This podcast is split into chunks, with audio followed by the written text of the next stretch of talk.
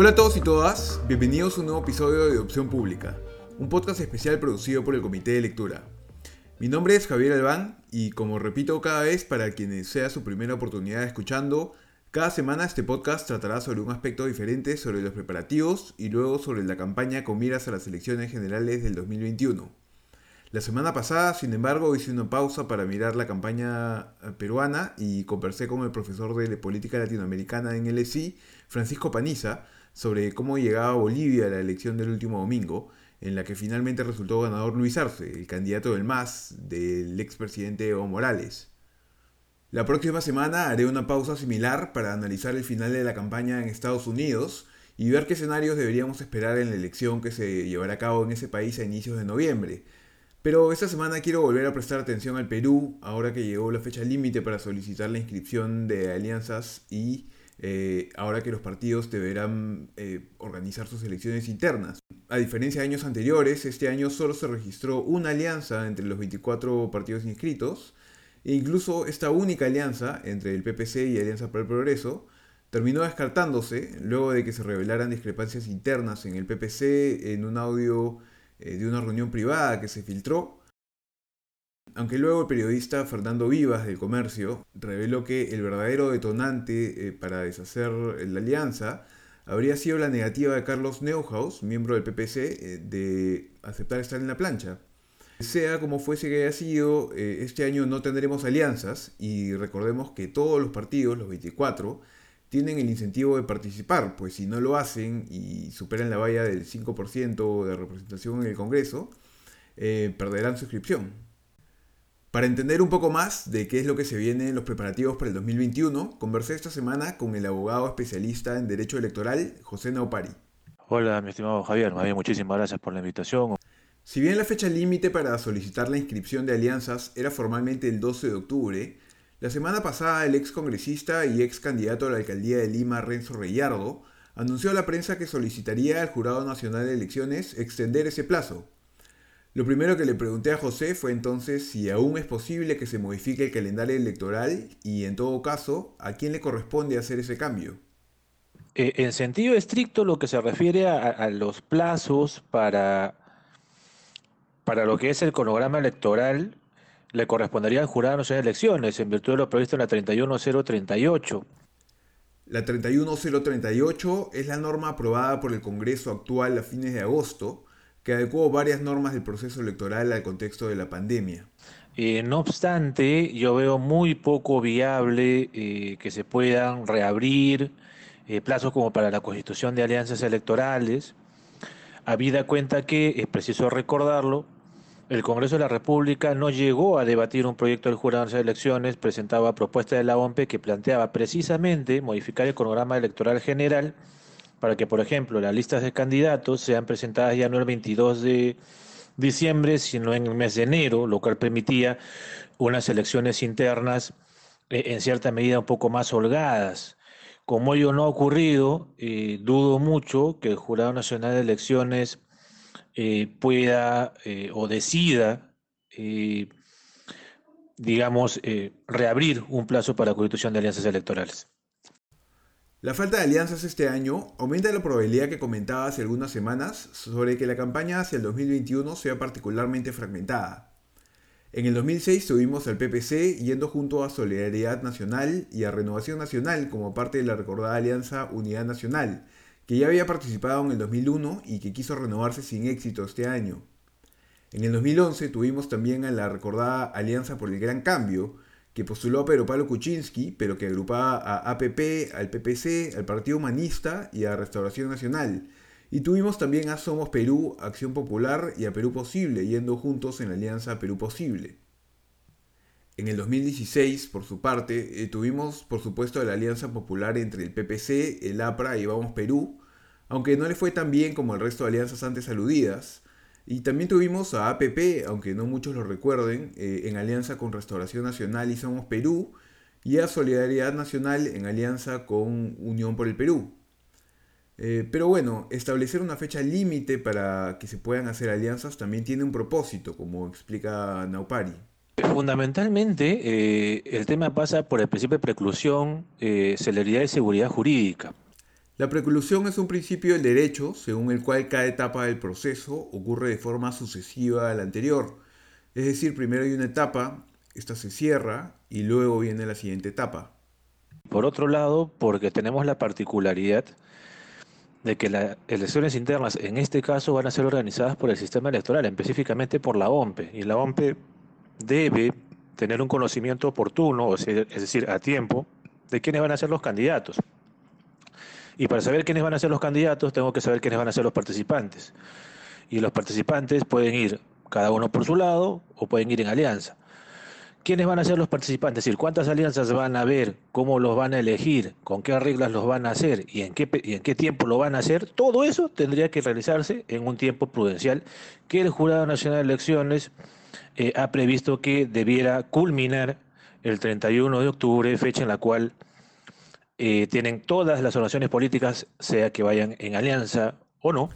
Definidas ya las alianzas, lo que sigue ahora serán las elecciones internas, cuyos resultados definitivos tendrán que presentarse como máximo el 9 de diciembre. Como ya he comentado antes, antes de la pandemia la idea era que este año se lleven a cabo por primera vez las elecciones primarias abiertas, simultáneas y obligatorias, o las PASO, como se les llama en Argentina, en donde también tienen ese sistema. En estas elecciones hubiésemos tenido que acudir obligatoriamente todos a votar, igual que lo hacemos el día de la elección misma, Solo que se iba a tratar de una preelección en la que íbamos a tener la oportunidad de elegir directamente nosotros mismos a los precandidatos o precandidatas presidenciales que cada partido iba a presentar luego en la elección de abril. Hubiese habido pandemia, hubiésemos tenido la figura de las elecciones primarias, simultáneas, abiertas y obligatorias, en la cual todos los ciudadanos hubiésemos estado obligados a ir a, una, a un proceso de selección de candidatos que nos iba a ofrecer cada organización política. Entonces, en ese orden de ideas, por ejemplo, el ciudadano iba a ir y iba a decir, no, yo quiero votar por los candidatos que me ofrece el partido X. Entonces, otros dirían, yo quiero ir a, yo quiero elegir a los candidatos que me ofrece el partido Y. Entonces, pero eh, la particularidad ahí iba a ser que si el partido no lograba convencer a por lo menos el 1.5% de la población electoral que fuese a votar, y no iba a poder seguir participando, o sea, ya no iba a poder llegar a presentar su lista de candidatos definitivos. Era un escenario eh, singular porque igual de todas maneras eh, las elecciones iban a estar a, cargo de los organismos del sistema electoral, ¿no? Pero hubiera sido interesante el ejercicio para ver si, si digamos, tenemos la opción de que se aplique eh, dicha figura como ocurre en Uruguay o como ocurre en Argentina o nos iba a terminar eh, saliendo un poco el tiro por la culata y confirmando eh, temores de los que están en contra de estas elecciones primarias que decían que podía eventualmente haber algún tipo de filtración, de manera que se termina eligiendo al candidato con menos posibilidades de ganar del partido. No tiene mucho sentido esa crítica, pero eh, hubiese sido interesante ver en los hechos para poder ir viendo qué mitos se confirman y cuáles, evidentemente, eh, tenían que ser dejados de lado, ¿no? Naupari dice que no tiene sentido aquella crítica, que básicamente advertía que grupos de gente podrían intentar ponerse de acuerdo para boicotear un determinado partido al que se opusiesen, porque demasiadas personas tendrían que dejar de votar por el partido que prefieran para coordinar a qué partido perjudicar y eligiendo con qué precandidato hacerlo. Pero lo cierto es que difícilmente la gente es capaz de tal nivel de coordinación a nivel colectivo. Eh, y el requisito mínimo de que los partidos alcancen un 1.5% de los votos válidos para poder participar en las elecciones de abril hubiese reducido el número total de candidatos efectivos. Pero, en fin, como ya mencioné antes, la pandemia no nos permitirá implementar este sistema este año, pese a que ya había sido aprobado en las normas, eh, y en vez de eso tendremos una versión distinta, ligeramente mejor que las elecciones internas que tuvimos en el 2016, eh, que ni siquiera iban a ser organizadas por los eh, organismos electorales. Y José explica que en el caso de las precandidaturas presidenciales, esas solo podrán presentarse en plancha. Es decir, un precandidato no podrá postular independientemente a presidente o a vicepresidente. Le pedí que explique entonces eh, cómo ocurrirá esto, cómo será la una elección primaria presidencial, poniendo como ejemplo a Acción Popular. En el caso de Acción Popular, cualquiera de las cuatro fórmulas presidenciales que gane eh, queda tal cual. Llámese la de Don Edmundo, llámese la de Barnechea, llámese la de Lescano y este cuarto señor, que debo reconocer que no recuerdo su, su apellido. La fórmula que gane queda tal cual. No hay mezcla de fórmulas entre el que quedó primero y el que quedó segundo. A mi juicio es un error. A mi juicio, eh, la ley de primarias, o sea, la 3998, así como la ley 31038 de este año, estaba pensada en candidaturas individuales, no estaba pensada en candidaturas en fórmulas. Sin embargo, así lo ha entendido eh, la OMPE y así van a tenerse que enviar el 31 de octubre y es así que se va a tener que votar, sea el 29 de noviembre o la semana siguiente por delegados. La modalidad para postular a ser candidato al Congreso, por su parte, es un poco distinta, pues sí admite alternativas. Bueno, la resolución 3 de la OMP da distintas opciones. Candidatura individual, da candidatura por lista cerrada y da por eh, candidatura por lista abierta. Por otra parte, los partidos podrán elegir entre dos modalidades de votación. A ver, hay dos modalidades de votación que son las dos únicas permitidas en esta elección que es un militante, un voto y la, y la modalidad de elección por delegados. Eh, la particularidad es que los delegados tienen que ser elegidos necesariamente por los afiliados bajo la modalidad de un militante, un voto. Hace unas semanas, cuando conversé con Adriana Urrutia, presidenta de la Asociación Civil Transparencia, ella explicó de este modo la diferencia entre ambas modalidades y por qué la de un militante y un voto sería mejor que su alternativa. La diferencia entre el sistema de un delegado, un voto y el sistema de em, voto por delegación, que se llama, eh, es eh, el impacto que tiene y las consecuencias que tienen las dinámicas partidarias. En el sistema de un delegado, perdón, un voto, un, un, miembro del, partido, ¿no? Em, es cada afiliado al partido hace valer su voz mientras que en un voto por, por delegatura eh, lo que implica es la generación de dinámicas que, eh, digamos, la, la ciencia política ha llamado cúpulas partidarias, ¿no? Eh, es decir, grupos más pequeños que son los que deciden por el resto de los afiliados del partido, ¿no? Según ha reportado el ex periodista del comercio Martín Hidalgo, Solo 7 de los 24 partidos inscritos han anunciado que realizarán sus elecciones internas mediante la modalidad de un militante, un voto. El resto probablemente lo haga vía delegados. Pero un movimiento que ha llamado la atención por su forma de llevar a cabo su elección interna ha sido Nuevo Perú, que el último fin de semana llevó a cabo sus elecciones abiertas eh, electrónicas en las que eligió a Verónica Mendoza como precandidata presidencial a la presidencia. Pero digo precandidata presidencial eh, porque recordemos que Nuevo Perú no tiene inscripción propia, eh, sino que va en alianza con Juntos por el Perú, que son los que tienen la inscripción. La elección del fin de semana fue entonces la forma de Nuevo Perú de legitimar su propuesta eh, para la plancha presidencial, pero luego Juntos por el Perú llevará a cabo su propia elección más adelante, aunque probablemente se termine eligiendo de todas formas a, a Mendoza. Nuevo Perú también eligió a precandidatos al Congreso y al resto de la plancha presidencial? Bueno, en principio las elecciones eh, abiertas, por decirlo de alguna manera, eran una modalidad permitida, una de las tres modalidades permitidas eh, con la con la, con la ley de relaciones políticas antes de la ley 3998. ¿Qué implica ello? Que los ciudadanos podían ir y acercarse a votar por los precandidatos que ofrecía una determinada organización política. Hoy por hoy estas elecciones que están haciendo ahora son simbólicas en la medida en que propiamente hablando las que van a valer son las que vayan a ser llevadas a cabo el 29 de noviembre bajo la modalidad un militante un voto por parte de la OMP.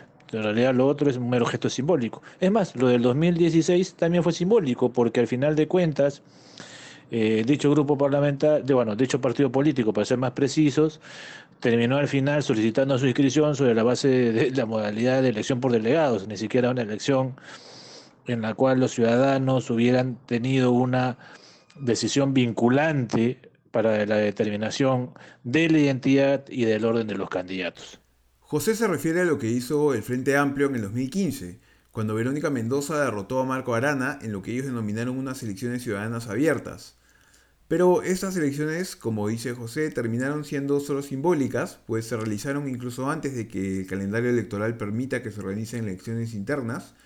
Eh, y luego, tuvo que realizar, luego tuvieron que realizarse, eh, como también dice José, otras elecciones internas para ratificar legalmente la victoria de Mendoza. Cerrada la posibilidad de alianzas entonces, en las próximas semanas lo que veremos es la campaña y la organización de las elecciones internas en cada partido, según todas estas reglas y sabremos finalmente si el Jurado Nacional de Elecciones admite o no la solicitud de Reyardo y quizá algún otro político de extender el plazo para inscribir las alianzas, aunque esto parece muy poco verosímil. Hablando de decisiones del jurado, por cierto, otro asunto clave sobre el que decidió esta semana fue que ni los congresistas del Congreso disuelto en septiembre del 2019, ni los elegidos este año para completar el periodo, podrán postular en las elecciones de abril. Bueno, particularmente para mí eh, quedaba claro que ni los disueltos ni los congresistas electos en enero de este año iban a poder postular en virtud de la interpretación del artículo 90 de la Constitución. Eh, en la medida en que los congresistas electos en enero eran elegidos para completar el periodo constitucional de los congresistas disueltos. Entonces, en esa medida el tema estaba claro. ¿Por qué lo hizo en este momento? Porque efectivamente existía la posibilidad de que un congresista actual pudiese postular en estas elecciones internas y se iba a mover todo el aparato estatal, digamos, todo el sistema electoral, a sabiendas de que de repente este candidato no, o esta candidata congresista eh, no iba a poder pasar, ¿no? Y si a ello le sumamos el hecho que el jurado dijo que no se iba a meter en las elecciones internas, sino recién sobre el final, cuando le presenten una solicitud de inscripción de lista de candidatos, por un tema de oportunidad, entiendo, el jurado de elecciones prefirió, a diferencia de las elecciones congresales extraordinarias, zanjar el tema con bastante anticipación, para que desde las elecciones primarias se sepa quiénes, quiénes no pueden ir, ¿no? interpretando el, 90 de la Constitución. En realidad lo que han hecho es solamente una interpretación del 90 de la Constitución, que era un tema claro, pero zanjan las dudas para que al 31 de octubre, cuando se envíen estas candidaturas definitivas a las elecciones internas que van a llevarse a cabo en fines de noviembre o inicio de, diciembre, dependiendo de la modalidad, quede claro quiénes no pueden postular. El artículo 90A de la Constitución al que hace referencia José, que es el artículo de no reelección de congresistas aprobado en el referéndum, Dice textualmente que los congresistas no pueden ser reelegidos para un nuevo periodo de manera inmediata en el mismo cargo. ¿Por qué quienes fueron disueltos en el 2019 pudieron ser reelegidos en el 2020? Pues porque se trata del mismo periodo, 2016-2021, no de un periodo nuevo. Se le devolvió a la gente la opción de reponer o no justamente a los congresistas que habían sido disueltos. Pero si la norma dice que los congresistas no pueden ser reelegidos para un nuevo periodo de manera inmediata, se refiere pues a que todos los congresistas de un periodo en particular no pueden ser reelegidos en el periodo siguiente. No importa si esos son 120 congresistas o 220 porque hubo una disolución del Congreso al medio, o 240 porque hubo una disolución del Congreso al medio. Nadie del mismo periodo puede ser reelecto en el periodo inmediato posterior. En fin, con eso claro y ya para terminar, le pregunté a José cómo ha quedado finalmente la obligación de los partidos de reportar información financiera durante la campaña. Hasta el 2016, los partidos debían presentar hasta tres reportes sobre financiamiento durante la campaña, pero esta norma luego ha tenido más de una modificación desde entonces.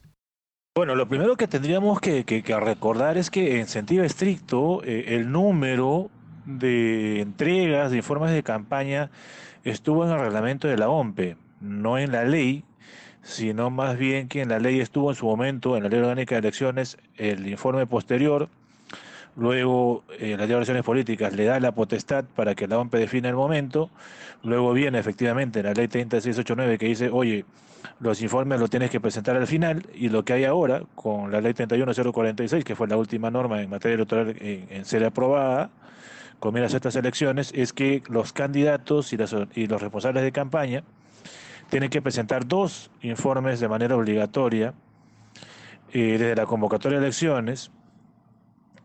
Eh, de campaña y uno de ellos va a tenerse que realizar durante la campaña.